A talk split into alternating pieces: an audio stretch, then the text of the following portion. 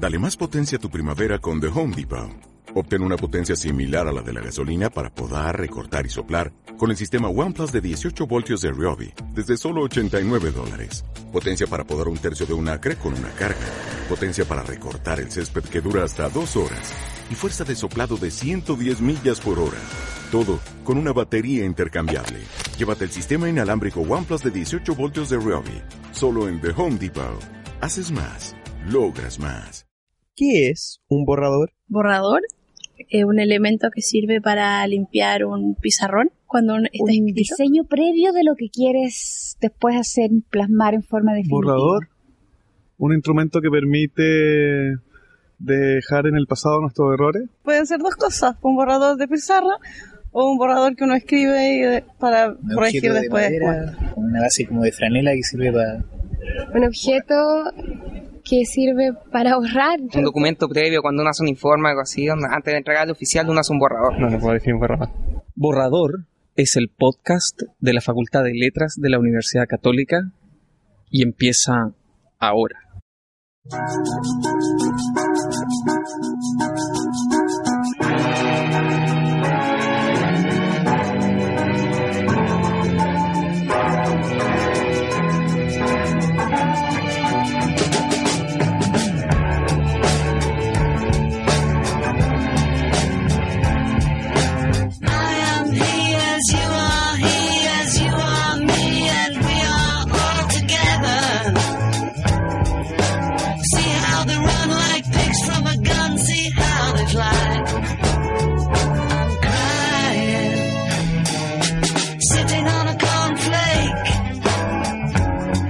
Bienvenidos a la segunda entrega del podcast de la Facultad de Letras de la Universidad Católica, Borrador. Estamos en esta segunda sesión eh, y nos vamos a dedicar junto a Cristina Cordero, Natalia Ávila, Renato Verdugo y quien habla, Pablo Quivinato, todos de alguna manera profesores de la Facultad de Letras. Eh, nos vamos a dedicar a dos temas esta vez. Primero vamos a conversar sobre un diplomado reciente de la facultad, un diplomado en alfabetización académica, del cual vamos a conversar directamente con la persona que lo coordina, que es Natalia Ávila. Y luego, en la segunda parte del programa, vamos a conversar a partir de algunos pasajes de la conferencia que dio el profesor de la Universidad de Washington, San Luis, eh, Andrew Brown, que se llamó De Música, Mashup y Literatura, Direcciones en la Ciencia Ficción Reciente, eh, en el marco del simposio de narrativa Weird en Latinoamérica, que es- fue la semana pasada en nuestra facultad, que ya tenía el título de Fisuras en el fin del mundo. Bueno, esas son como las dos propuestas. Vamos a ver un poco, los invito a que comencemos concentrándonos en el tema de la escritura académica, que me parece una cosa que, bueno, me gusta llamar fascinante porque yo creo que efectivamente es un tópico para las personas que nos dedicamos a esto, eh, a los que nos cuesta más, a quienes les cuesta menos. Y bienvenido, Natalia, al programa. Muchas gracias, Pablo. Y ustedes, por favor, también. Sí, bueno, muchas gracias eh, por eh, tenernos aquí de nuevo y yo estoy fascinada con esto porque el título es muy sugerente de tu diplomado, Natalia, alfabetización académica. Mis dos preguntas para abrir, yo creo que es un diplomado nuevo y no sé cuánta gente conoce el tema de la alfabetización académica y quería saber de dónde nació esto. Evidentemente ustedes están respondiendo a una laguna que existe entre los eh, alumnos de distintas disciplinas, ¿no es cierto?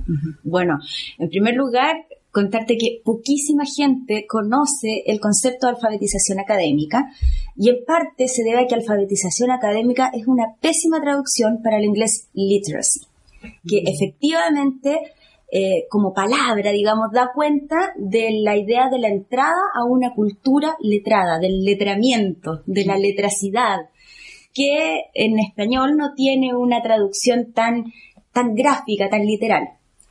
La traducción más cercana es la de alfabetización, y para poder dar cuenta de la entrada en la cultura académica se utiliza alfabetización académica en el mundo hispánico. Eh, bueno, el diplomado tiene por nombre Alfabetización Académica, la Escritura en la Educación Superior.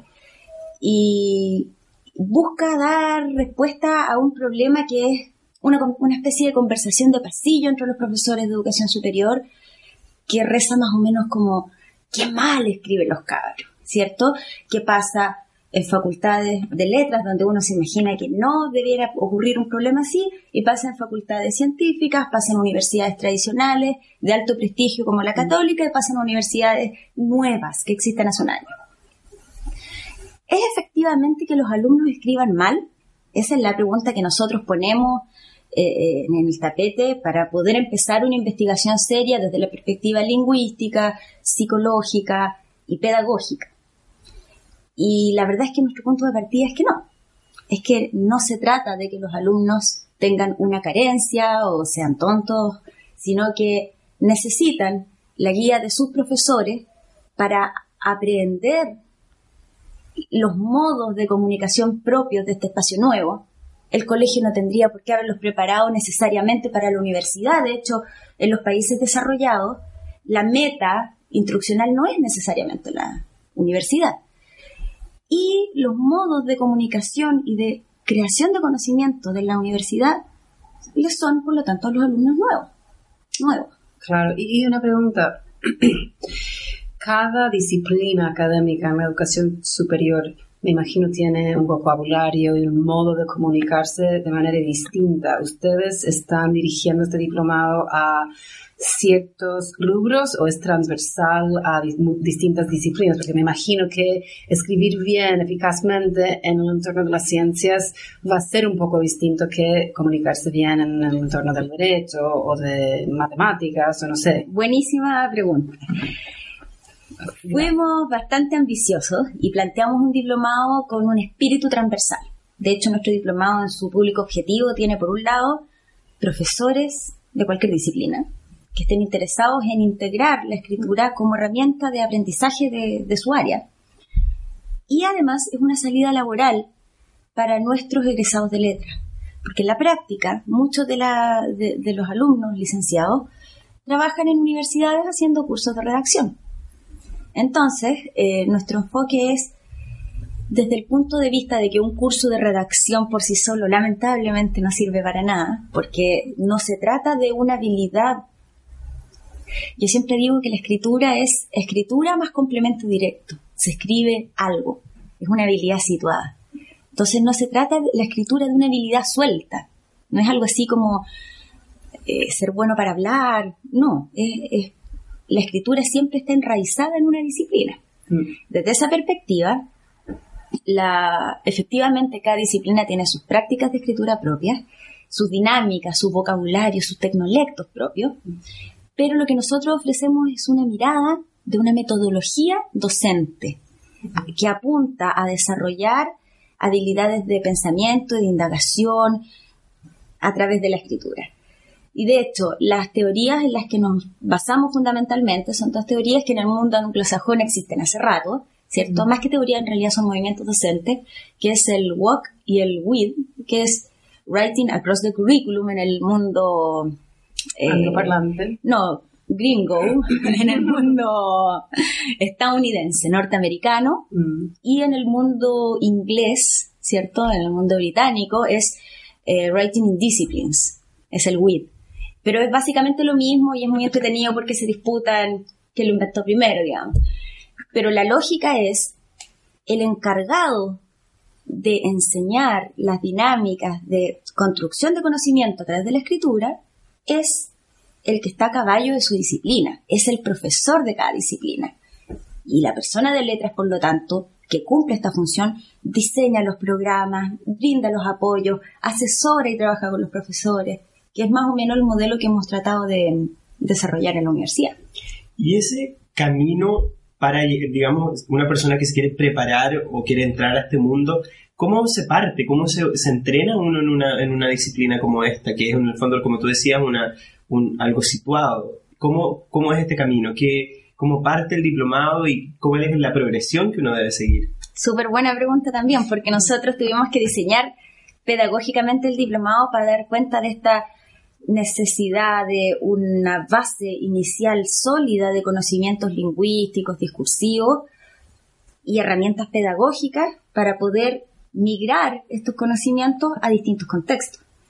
Entonces el diploma parte con dos cursos que son, eh, ¿cómo decirlo? Son los cursos basales de, que tienen un componente muy alto de ciencias del lenguaje. Uno es un curso sobre construcción textual, algo así como lingüística del texto aplicada, y el otro es un curso sobre género discursivo, que es un curso que permite entender cómo cada cultura le va dando forma a sus prácticas través del texto. La segunda etapa, eh, analizamos las experiencias internacionales, sobre todo en universidades norteamericanas y australianas, que son eh, muy tienen muchos éxitos documentados en esta, con este modelo y, vemos cómo esto es extrapolable a Chile, porque efectivamente nosotros tenemos que lidiar, no es el caso de la Universidad Católica, pero sí en muchas universidades hay que lidiar con un componente de graves carencias de formación. Eh, en español. En el español, claro, como muy pocas competencias de español como lengua nativa. Eso es una realidad, tampoco es que no esté presente en nuestro sistema de educación.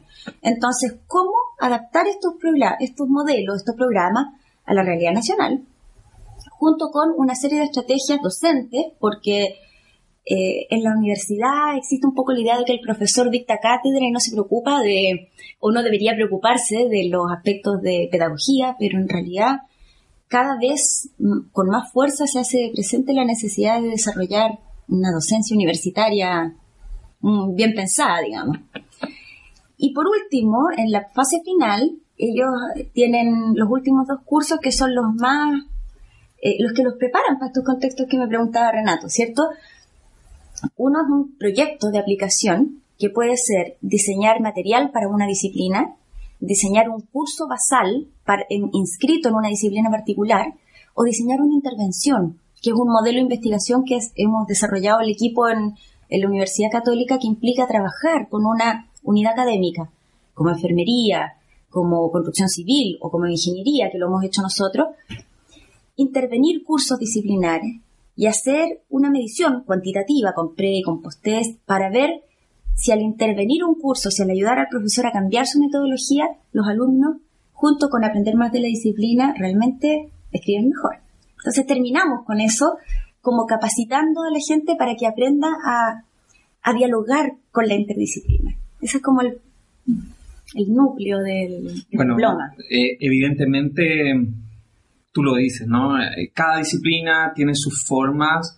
En el, fondo son los sistemas de intercambio, ¿no? Es decir, una persona que entra a estudiar letras sabe hoy que tiene que aprender a escribir esa cosa que llamamos papers, ¿no? Hace 30 años atrás no era esa la idea. Una persona que salía, tenía que escribir sobre literatura pensaba en escribir un ensayo, ¿no? Entonces, también aquí hay una cuestión epocal muy fuerte que tiene que ver con los tiempos, que tiene que ver con las formas en que actualmente se transa el conocimiento, para utilizarlo, para decirlo bien fuertemente, ¿no? Y, en ese sentido, yo pienso, la conversación que tuvimos en nuestro primer, eh, en nuestro primer capítulo, que hablaba como de la necesidad de la conciencia sobre los hipermedios, y la necesidad de que los estudiantes aprendieran a vincularse con las nuevas tecnologías para poder transformar, eh, digamos, lo que ellos pretenden decir y decirlo de la mejor manera y con el mejor medio posible. Aquí tenemos a Renato que, digamos, seguimos trabajando en eso permanentemente con los estudiantes, pero aquí la propuesta también es decir, pareciera ser que no solo en esos medios nuevos lo que se produce es un cambio, sino que también en el medio más original propio de la disciplina se van produciendo cambios históricos que van transformando no solo el conocimiento, no solo la cátedra, sino que también el intercambio entre el profesor y el alumno. Lo, que sucede es que desde nuestra perspectiva, desde la perspectiva que nosotros asumimos para hacer este, este programa, se entiende que la escritura es una tecnología. Y como tal, en la escritura se, se han ido plasmando los cambios sociales, eh, los procesos históricos, es una tecnología que ha evolucionado. O sea, por ejemplo, si nosotros simplemente miramos el dispositivo gráfico, el dispositivo visual de un artículo, las palabras claves, por ejemplo, que nos parece que es una parte tan obvia de un artículo, surgen por la necesidad de, indexación en la biblioteca. El resumen surge porque en la era previa a los computadores, se necesitaba tener una ficha con el contenido de los artículos. De hecho, el artículo de investigación es un subproducto de la carta epistolar, de la carta epistolar, del género epistolar, ¿cierto? Que que se daba cuando un científico tenía un descubrimiento, hacía un descubrimiento y le mandaba una carta a su otro amigo científico. Entonces, la escritura es una tecnología y va evolucionando. Y saber aplicar la escritura en la, no solo para la divulgación, sino que para la construcción del conocimiento mismo, es saber utilizar una tecnología con, con propiedad. A mí me gustaría mencionar una cosa así, digamos, al pasar. Así pues, recomiendo de todas maneras que nunca estás de más decir que esto la retórica lo incluía. Lo que pasa es que la destrucción de la retórica y de todos los conocimientos que tenían que ver con la conciencia discursiva, una vez que son desmantelados en, el bien, en el bien de la expresión, que es una cosa terrible para mí, digamos, yo preferiría saberme expresar menos y tener más herramientas para comprender. Porque también lo que le pasa a uno como, como, uno como escritor es que cuando alguien que sabe escribir le dice, eh, mira, si esto es muy fácil, es como cuando alguien que sabe bailar le dice a otro, mira, es muy fácil, es cosa de llevar el ritmo. Y uno dice, pero eh, yo no me podría mover así. Entonces, también aquí en el fondo me gusta el, tema de que se transforme en un proceso como consciente de la universidad, que no es que ni el buen profesor, ni el mal profesor, ni el buen estudiante, ni el mal estudiante tienen asegurado el saber escribir para la disciplina. Exacto, esa, yo creo que es la, la idea, es el espíritu que anima una línea de investigación, un programa de docente como, como este. Sí, porque parte de lo que o sea, hay muchos problemas con el hecho de que haya gente en distintas disciplinas que no, que no saben expresarse por escrito. Pero uno de los, para mi gusto, uno de los graves problemas es que en todas las disciplinas, en la católica, en muchas universidades, uno podría estar haciendo investigación increíble, pero si uno no tiene la capacidad de comunicárselo dentro de la misma facultad, dentro del entorno académico, a un público más amplio, esos descubrimientos quedan muy cerrados y acaba siendo, o sea, acaban siendo relegados a la papelera de la historia y por el otro lado, el gusto que un lector puede tener por eh, leer algo de otra disciplina que está bien escrita es un gusto tan grande. Por ejemplo, yo leo eh, un escritor, se llama Oliver Sacks, que es un médico. Ah, el, del antropólogo en Marte. Claro, Oliver Sacks es una joya para nosotros que somos de las humanidades porque él nos da acceso a una disciplina que para o sea, para muchos de nosotros que somos de letras y de las humanidades, esta disciplina es muy, muy lejana para nosotros. Y claro, siento que alfabetizar a gente transversalmente puede abrir mucho el diálogo entre las disciplinas. Por supuesto, o sea, tiene, hay, dos como polos que podríamos mencionar en, en, en los beneficios de, de desarrollar esta metodología docente, de seguir investigando. Hay uno que es muy básico, pero es muy fundamental, que tiene que ver con democratizar el acceso al conocimiento. En Chile, en Chile ha habido una explosión dramática, ¿cierto?, de la cantidad de alumnos que ingresan a la universidad, ¿cierto?, gracias a los sistemas de becas, de crédito, la universidad privada hace unos años era una cosa de elite, hoy día es la universidad donde llega la mayoría de los alumnos de Chile. Y esos alumnos, muchos de ellos, fracasan por no contar con herramientas cognitivas para subirse a la disciplina, ¿cierto? Van corriendo detrás de la micro, hacer la imagen. Entonces, por un lado, democratiza el acceso al conocimiento. Y por otro lado, democratiza también, eh, desde esta otra perspectiva que tú mencionabas, ¿cierto? La divulgación el diálogo entre una disciplina y otra se ven facilitados, ¿cierto? Porque se escribe pensando en el receptor, que es una cosa que tradicionalmente nos parece bastante obvia, ¿cierto? Pero tradicionalmente no se hace en el ámbito académico, ¿cierto? Entonces, de alguna manera, nosotros esperamos que, esto se convierta en un campo que se consolide y que a largo plazo tenga estos frutos de, de abrir el conocimiento, que el conocimiento no esté guardado en las bibliotecas ni en las aulas, ¿cierto? Bueno, lo que dices ahí eh, se relaciona mucho con lo que hablábamos la semana pasada acerca del acceso a lo que se estaba haciendo en la universidad y a cómo eh, había que lograr desde los expertos, desde quienes tenían el conocimiento, una apertura, ¿no? Lo que hablábamos en el, el primer episodio de Borrador. Y quería preguntarte, Natalia, en esa apertura, tú que vienes de letras y entiendo que estás haciendo un proyecto en ingeniería, ¿cómo ha sido la experiencia y de aventurarse en otra disciplina, que es un poco parecido a lo que está pasando en hipermedio, en que los ingenieros nos estamos aventurando en letras y tú estás haciendo el proceso inverso. buenísimo, ha sido buenísimo. O sea, por un lado, como profesor, el, el alumno de ingeniería es un alumno maravilloso, o sea, es un sueño de alumno, ¿ya?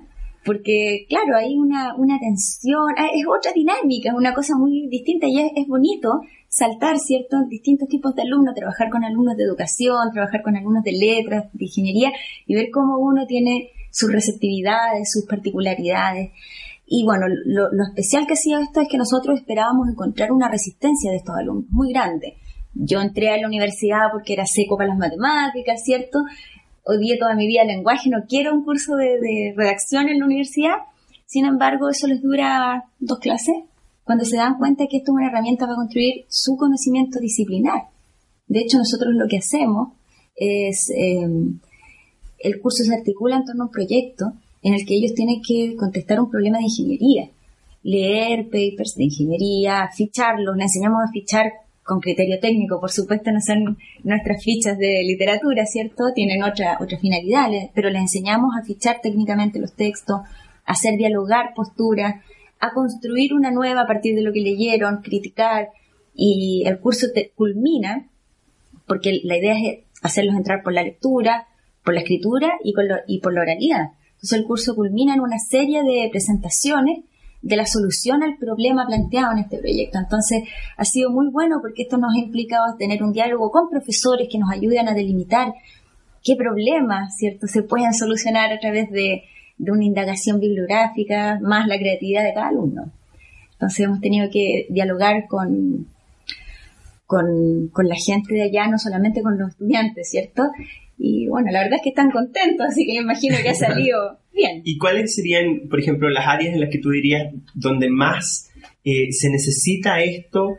Eh, desde la ingeniería, por ejemplo, ¿qué aspectos tú ves que los alumnos llegan con una falencia y salen de este curso empoderados, salen con nuevas herramientas? ¿Qué áreas son esas que tú dices, mira, acá realmente los alumnos están creciendo? Claro, lo que pasa es que los alumnos no saben que ellos tienen potencialidad para expresarse bien. Porque como tienen este prejuicio escolar, ¿cierto? Yo no soy bueno para el lenguaje, soy bueno para las matemáticas. Ellos entran con la idea de que nunca van a poder eh, ser buenos leyendo, ¿cierto? Porque entienden que letras, escribir, es cosa de la poesía, de la literatura. No entienden que la escritura se usa para comunicar conocimiento técnico para comunicar la, o, para vehiculizar la construcción del conocimiento. Entonces yo siento que ellos eh, parten con la idea de que el curso es una lata y se van, porque es una cosa que ha salido frecuentemente en las evaluaciones finales, con la idea de que se van con una herramienta. Ellos sienten que se van con una herramienta. Y, lo que tiene mucho sentido si volvemos cierto a esta premisa de que, de que la escritura es una tecnología. Ellos van con una herramienta que les permite avanzar mejor su disciplina. Por una pregunta que me ha estado rondando en la mente toda esta conversación. ¿No crees que hay una, un defecto en las escuelas secundarias? ¿Hay algo que está pasando en todo lo que tú has estudiado? ¿Hay algo que está pasando en las escuelas secundarias que los niños salen de cuarto medio sin poder armar un párrafo coherente? Sí, por supuesto. Y ese es un problema es un problema más amplio al que he tenido acceso porque, bueno, en mis ratos libres, digamos, soy profesora. Eh, ya no trabajo en, secundaria hace un buen tiempo, pero es un tema de interés para mí en, la investigación, los vínculos entre el lenguaje y la, y la escuela. Y sucede, y sucede que en la escuela, por algún motivo, no se puede erradicar el contenidismo. Entonces los profesores durante toda la enseñanza media le enseñan a los chiquillos categorías, por ejemplo, de tipos de texto. ¿Qué es un texto argumentativo? ¿Qué es un texto descriptivo? ¿Qué es un texto positivo? Pero los chiquillos nunca escriben ese texto. Saben las características para poder contestar la PSU, que es una prueba de respuesta cerrada, ¿cierto? Conocen mucha información, pero no se, no se ejercita la utilización del lenguaje como herramienta ni de conocimiento, ni está transversalizado, porque esto que estamos hablando en un programa, un programa curricular secundario bien pensado, debería ocurrir también en la escuela, que la historia se enseñara a través del lenguaje, que la matemática, que la ciencia se reflexionara desde la escritura, desde la conversación. O sea, nuestro pueblo no solamente no sabe escribir, no sabe conversar tampoco, porque la oralidad está fuera de la, de la sala de clase y la escritura, en términos de aprender a desarrollar una herramienta de expresión, también también, porque en, los colegios priman mucho esta idea contenidista. Probablemente si la prueba de admisión a la universidad cambiara a un examen abierto, que con un ensayo escrito, claro, un examen de respuesta abierta, eh, probablemente el colegio pensaría, bueno, en la competencia, en la lógica de la competencia, ¿cierto? Y lo terrible, claro, y lo terrible es que más allá del entorno académico, en el mundo real, entre comillas, el no saber expresarse es un gran, eh, o sea, un gran problema. O sea, yo, por ejemplo, conozco abogados que no, tampoco pueden escribir una carta coherente porque solo saben escribir dentro de cierto, eh, cierto vocabulario muy cerrado y eh, veo que eso ocurre en muchas disciplinas mucho más allá del entorno eh, académico también. o sea, quiero decir que es un problema escolar, universitario y también. Pero y es mundial, ¿ah? Porque como botón de muestra, el año pasado vino Jennifer Craig, que es la persona que hace la pega que hago yo, digamos, pero en el MIT. El MIT es el Instituto Tecnológico de Massachusetts, que es un centro de formación de, ingenieros de alto nivel en Estados Unidos para la gente que no lo conoce. Y Jennifer Craig, que es la encargada de este programa de alfabetización académica en este centro de primer nivel, nos, nos dice que cuando se implementó cuando se iba a implementar una política de alfabetización académica ahí, se hicieron algunas encuestas a los ingenieros egresados y acerca de las necesidades laborales sin direccionarlos el tema. Y muchos de ellos decían, soy un ingeniero de patio trasero. Si supiera comunicarme y expresarme, sería un gerente. Esa era la, porque era, nos puso, dio una conferencia en la universidad a, los jefes de carrera, etcétera, y puso em, fragmentos del focus o de las entrevistas, de la encuesta, transcritos, o sea, era textual. Mm. Eh, Está muy impresionante.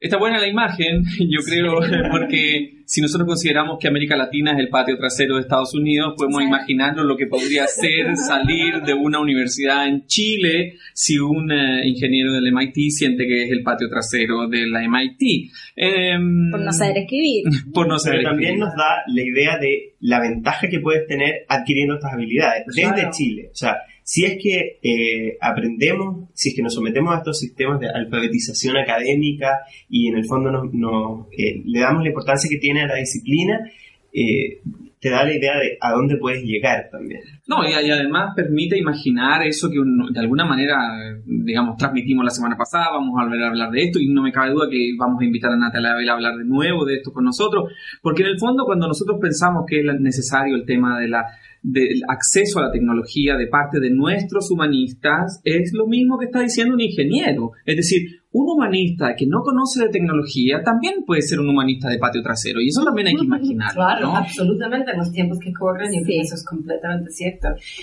Sí. Es lo que hablábamos la semana pasada. Hoy día o hacemos interdisciplina o vamos a estar en el patio trasero. Nos, nos, nos faltaba la semana pasada esa, esa imagen. Claro, imagínense que Stephen Hawking no supiera expresarse bien. La cantidad de gente que no sabía nada de la astrofísica, de lo empobrecidos que seríamos en comparación. O son, son ventanas a, a, otros mundos lo que, lo que la comunicación escrita nos, nos da.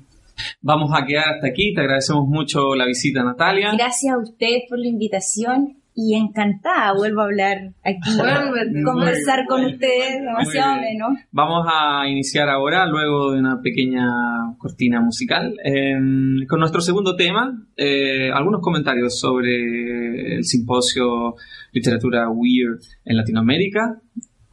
Volvemos. A partir de este episodio de Borrador, la música ya no la ponemos nosotros, ya tuvieron un primer capítulo en que la música la sacamos del libro de Mike Wilson, eh, Zombie, que aprovechamos de mencionar que lo, lean. es una gran novela. Y lo a- compren. y lo compren. Eh, pero a partir de hoy la música la ponen nuestros invitados. Entonces, Natalia, te voy a pedir que nos digas qué fue lo que escuchamos al principio y qué es lo que vamos a escuchar ahora. Lo del principio es la majestuosa introducción de la canción I Am the Walrus de The Beatles, del disco Magical Mystery Tour, que es mi favorito de esa banda. Perfecto. Y ahora nos vas a dejar con... Eh, una introducción también de la canción The Incredible He Woman de Stereolab, que es mi banda favorita.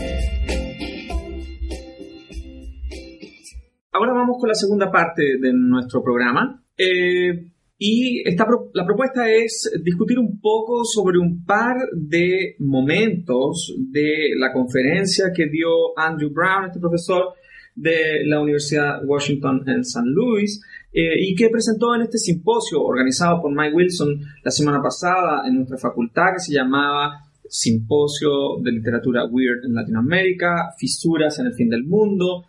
Y bueno, la propuesta de Brown tenía que ver con música, mashup y literatura.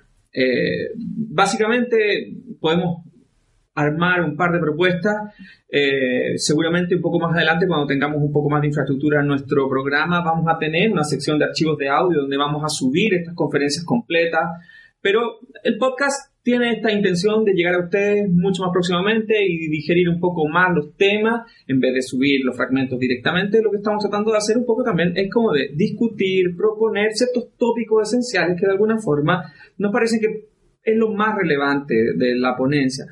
Personalmente, y lanzo aquí algo para que comentemos entre todos, Natalia, tú también estás invitada ya que estás aquí con nosotros, eh, a mí me pareció muy interesante lo que se dio para los estudiantes, para nosotros como académicos, de esta especie como de invasión de ponencias y de entrevistas y conversaciones. Estaba Paz Soldán, estaba Fuguet, estaba Bizama, estaba Francisco Ortega, estaba um, Gabriel Rodríguez, el dibujante de cómics chileno que trabaja con Joe Hill eh, y que hacen and Key. Bueno, gente muy entretenida, pero había una, una fuerte apuesta por la asociación de contenidos tradicionales de la literatura con contenidos de la cultura popular.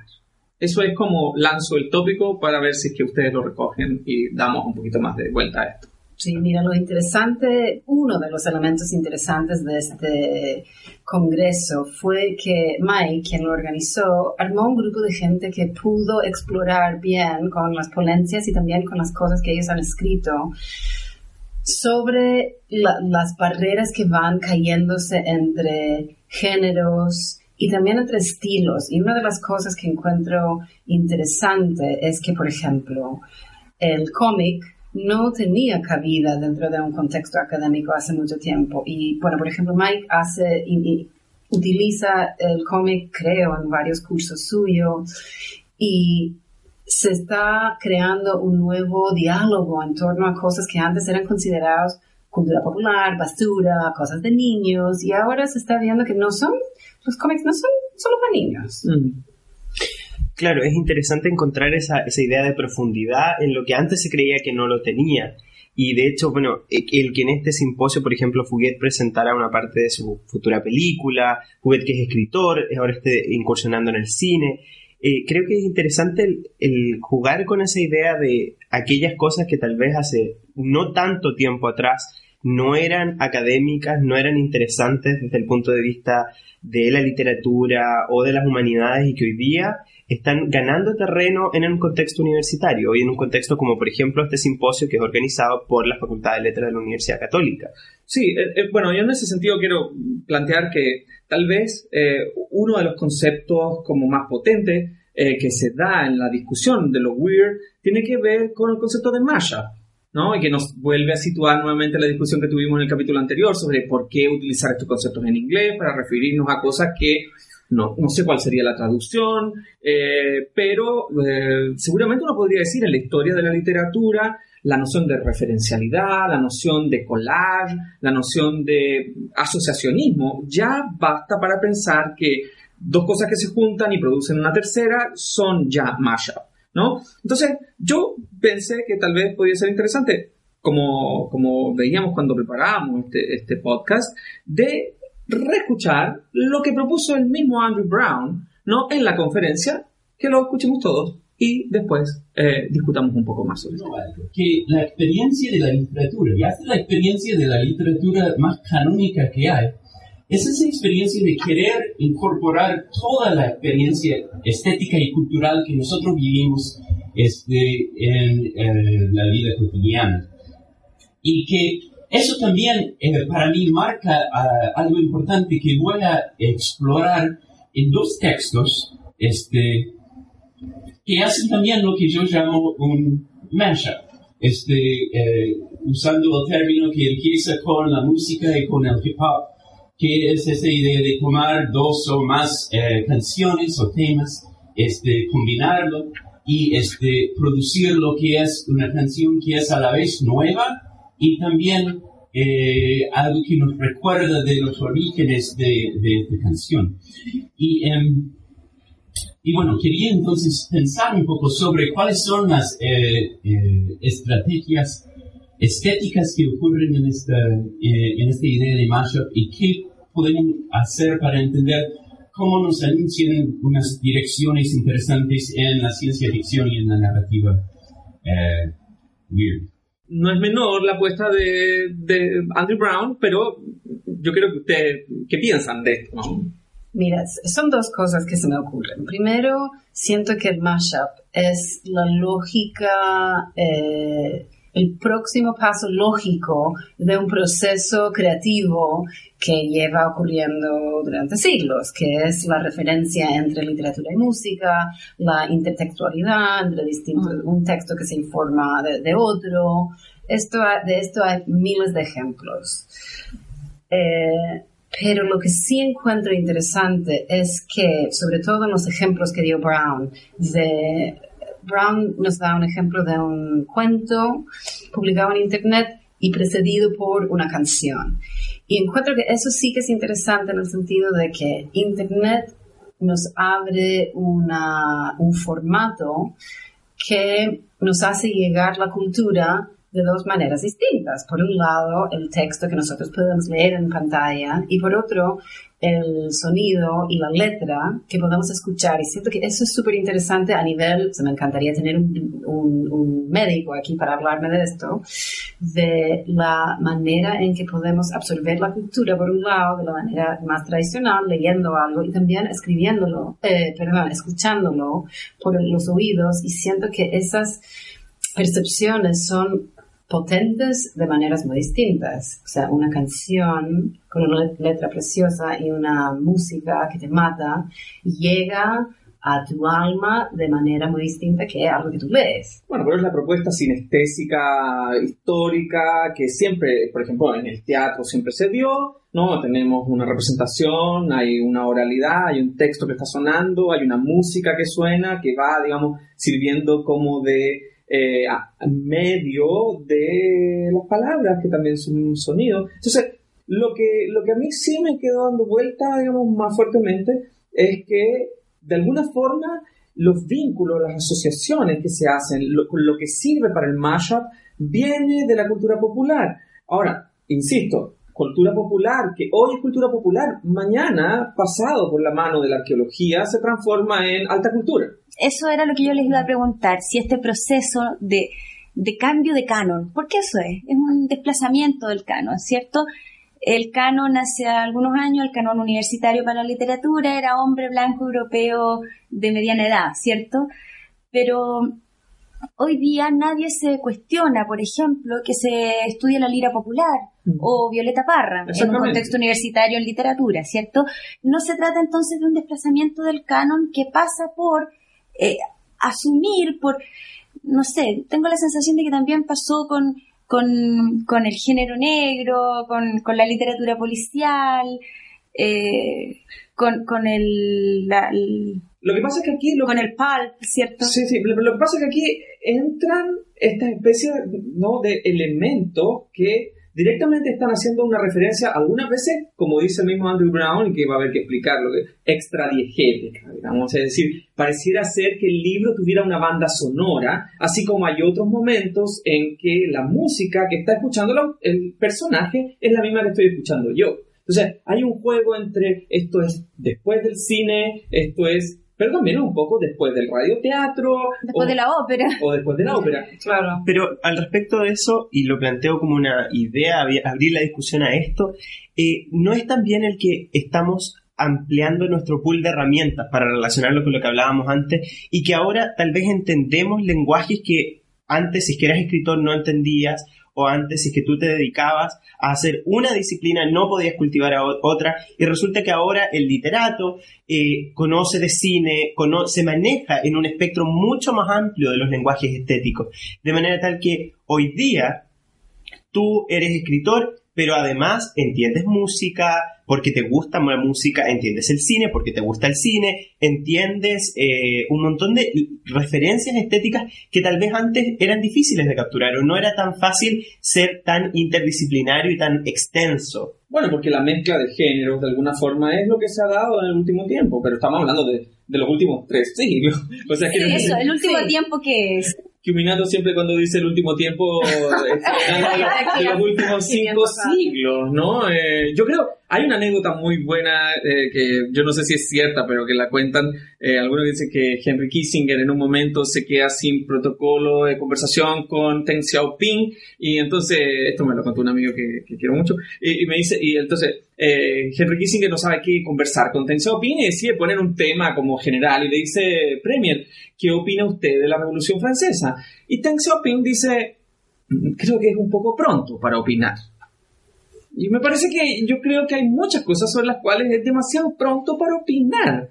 ¿no? Entonces, Sí, yo creo que en el momento actual es muy difícil, entre todo lo que tenemos delante nuestro de cultura popular, es muy difícil saber identificar aquellos textos o aquellas obras que de aquí a 50 o 100 años van a durar, porque no tenemos una bola de cristal y es muy difícil saber eso. Y además, bueno, yo también te- tengo, soy de la opinión de que todo esto es muy subjetivo, pero se me ocurre también que no, o sea, poner música con literatura no es que sea tan nuevo, pero claro, o sea, todo el panorama digital abre otra modalidad para hacer algo que llevamos mucho tiempo haciendo. Eso es, o sea, lo que decías tú antes y lo que estábamos comentando, que- creo que antes, mi gran ejemplo es La muerte en Venecia de Thomas Mann, que es un texto creado alrededor de un personaje que es Gustav Mahler y que en esta novela corta se hace una especie de biografía, una biografía novelizada de la vida atormentada de Gustav Mahler y después se lleva al cine acompañado por la música. Este, esto no es nuevo, pero las herramientas sí que son nuevas. yo creo que tú, tú, Cristina, lo has dicho, Renato también lo ha anunciado de cierta manera. Estamos enfrentándonos a una transformación de la estética y el tema de lo digital es algo, otra cosa que enunció Brown que me parece que hay que subrayar. Brown dice de la siguiente forma, dice que estamos enfrentándonos a una nueva estética de lectura, ¿no? Y lo menciona a propósito de una nueva necesidad. Vamos a escuchar un poco ahora la grabación de la conferencia que dio Brown, cuando se refiere a esta nueva condición en la cual se encuentra el lector, el texto y la Internet. Hay que tener tres cosas en vez de dos. O sea, un modelo tradicional es lector-texto, ¿no? Lector-novela. Pero aquí lo que estamos viendo es un triángulo donde tenemos lector, novela y Internet, o Google, o algo que entonces podemos usar para enriquecer la experiencia. porque si lo tenemos así, podemos estar leyendo y rápidamente, sin tener que sacarnos por completo del texto, podemos hacer una búsqueda, podemos escuchar la canción, podemos hacer esta serie de cosas que obviamente han sido muy cuidadosamente planeados para enriquecer la experiencia del texto. Entonces lo que tenemos es la experiencia digital de un texto analog, en el sentido de que es un texto que se puede comprar en la librería y está en todo. Y bien, se puede leer sin computadora, pero si se lee sin, sin computadora, eh, se pierde un poco de la riqueza de la experiencia. Y eso me parece súper interesante y también em, la razón por qué esta novela no solo es una novela interesante de la ciencia ficción o del, del apocalipsis, sino que nos está anunciando una nueva manera de experimentar la literatura. Que si bien esto ocurría antes, o sea, la literatura siempre ha sido intertextual, siempre ha habido estas um, es, esas referencias. Uno no puede leer a Borges sin darse cuenta de que hay que tener algo al lado. Pero la verdad es que este, con Borges, antes del Internet, leer a Borges significaba leer a Borges con una serie de libros y entonces, y él lo hacía a propósito, pero leer a Borges, buscar la referencia, buscar otra referencia y de repente ha pasado mucho tiempo sin volver a Borges. Ah, está bien, es otro modelo de la lectura, muy interesante, muy rico, pero lo que estamos viendo aquí es una, una experiencia de la lectura donde no tenemos que salir de la novela donde podemos expandir nuestro concepto del texto a algo que incluya papel y pantalla. Bien, creo que lo que plantea Brown es lícito. Nos lo hemos estado preguntando de los años 90, cuando la gente empezó a tener acceso a eso que se llamaba Internet y que era muy extraño y que nos metíamos a unos buscadores donde había, me imagino, proporcionalmente haber habido un 1% de lo que hoy existe. Altavista.net, ¿se acuerdan de eso? o Laicos. Like, sí. Y esas páginas que hacían los usuarios en Tripod, ¿se acuerdan? O en GeoCities. GeoCities, ¿verdad? Claro. Bueno, yo, yo, lo encontraba fascinante la primera vez que, que, pude acceder a esta cuestión, pero nunca imaginé esta especie de transformación que efectivamente, tal como lo dice Brown, está, armando una cosa que tiene que ver con que cuando yo estoy leyendo un texto, inevitablemente estoy buscando todas las referencias que necesito, ¿no? Y por eso, bueno, también yo se lo planteo mucho a mis estudiantes, o sea, usted no puede no buscar un nombre que está en un texto, porque usted está trabajando con Internet, ni siquiera le estoy pidiendo que vaya a la enciclopedia británica, le estoy diciendo que ponga el nombre en algún buscador. ¿no? Entonces, creo que es muy interesante lo que propone porque, claro, transforma la lectura, efectivamente. ¿no? Transforma la experiencia de lectura. Y yo creo que si somos honestos con el mashup, tenemos que decir que transforma también la escritura. Porque yo creo que parte del mashup y de toda la tecnología digital que permitió, por ejemplo, el sampleo musical, tenía que ver con la disponibilidad de un material en un mismo soporte digital que permitía la mezcla. ¿No? Ahora, evidentemente uno tiene que pensar que antes también se hacía mashup musical. De hecho, no sé, estoy pensando en el pianista eh, Glenn Gould, que vivió y pasó gran parte de su vida grabándose a sí mismo y haciendo los sampling con la mejor posibilidad para tener la mejor sonata de Bach. En el fondo, estas transformaciones son la semilla de la creatividad transformación es lo que uno logra cuando se pone a escribir, cuando se pone a componer, cuando se pone a armar una película. Y muchas veces la transformación ocurre de cosas que ya existen. De la combinación de cosas que existen y la creación de algo nuevo. Eso es el mashup. Y también, ¿qué sería crear algo desde cero? ¿Dónde, ¿Dónde no habría referencia? ¿Quién hace algo totalmente aislado de manera que no diga, no, yo no estoy sido influenciado por nada? Claro, es una cuestión teológica. Sí, pero aunque ustedes no lo crean, no se pueden imaginar la cantidad de gente que considera que esto es como un planteo abiertamente, ¿cómo decir? Eh, negro, un panorama negro hacia dónde se dirige la creatividad, producto que habría este hecho de que nada viene de, de, este vacío creativo. Bueno, yo ahí siempre los mando a leer eh, un fragmento de Eclesiastés, Nada nuevo bajo el sol. Eh, hay, hay, unos textos de hace 25 siglos que sería bueno leer y que hablan sobre esto. Pero bueno, nos tenemos que despedir tenemos que dejar para la próxima semana nuevos temas y seguramente nuevos invitados, no sabemos, es todo muy abierto. Em, les pedimos que pongan sus comentarios en Podcaster cuando vean nuestro podcast eh, y que los invitamos a subir a su Facebook y a y tuitear y hacer todo lo que quieran con este podcast porque ustedes son nuestros oyentes y nos debemos de alguna manera porque hemos tenido muy buenas descargas, llevamos un, buen eh, número de descargas que nos interesa aumentar, por cierto. Damos gracias a la Facultad de Letras que permite esta, podríamos llamar, conjunción ¿no? que se ha podido dar. Y gracias a Cristina Cordero, a Renato Verdugo, Natalia Ávila y Pablo Quivinato se despide de ustedes. Gracias.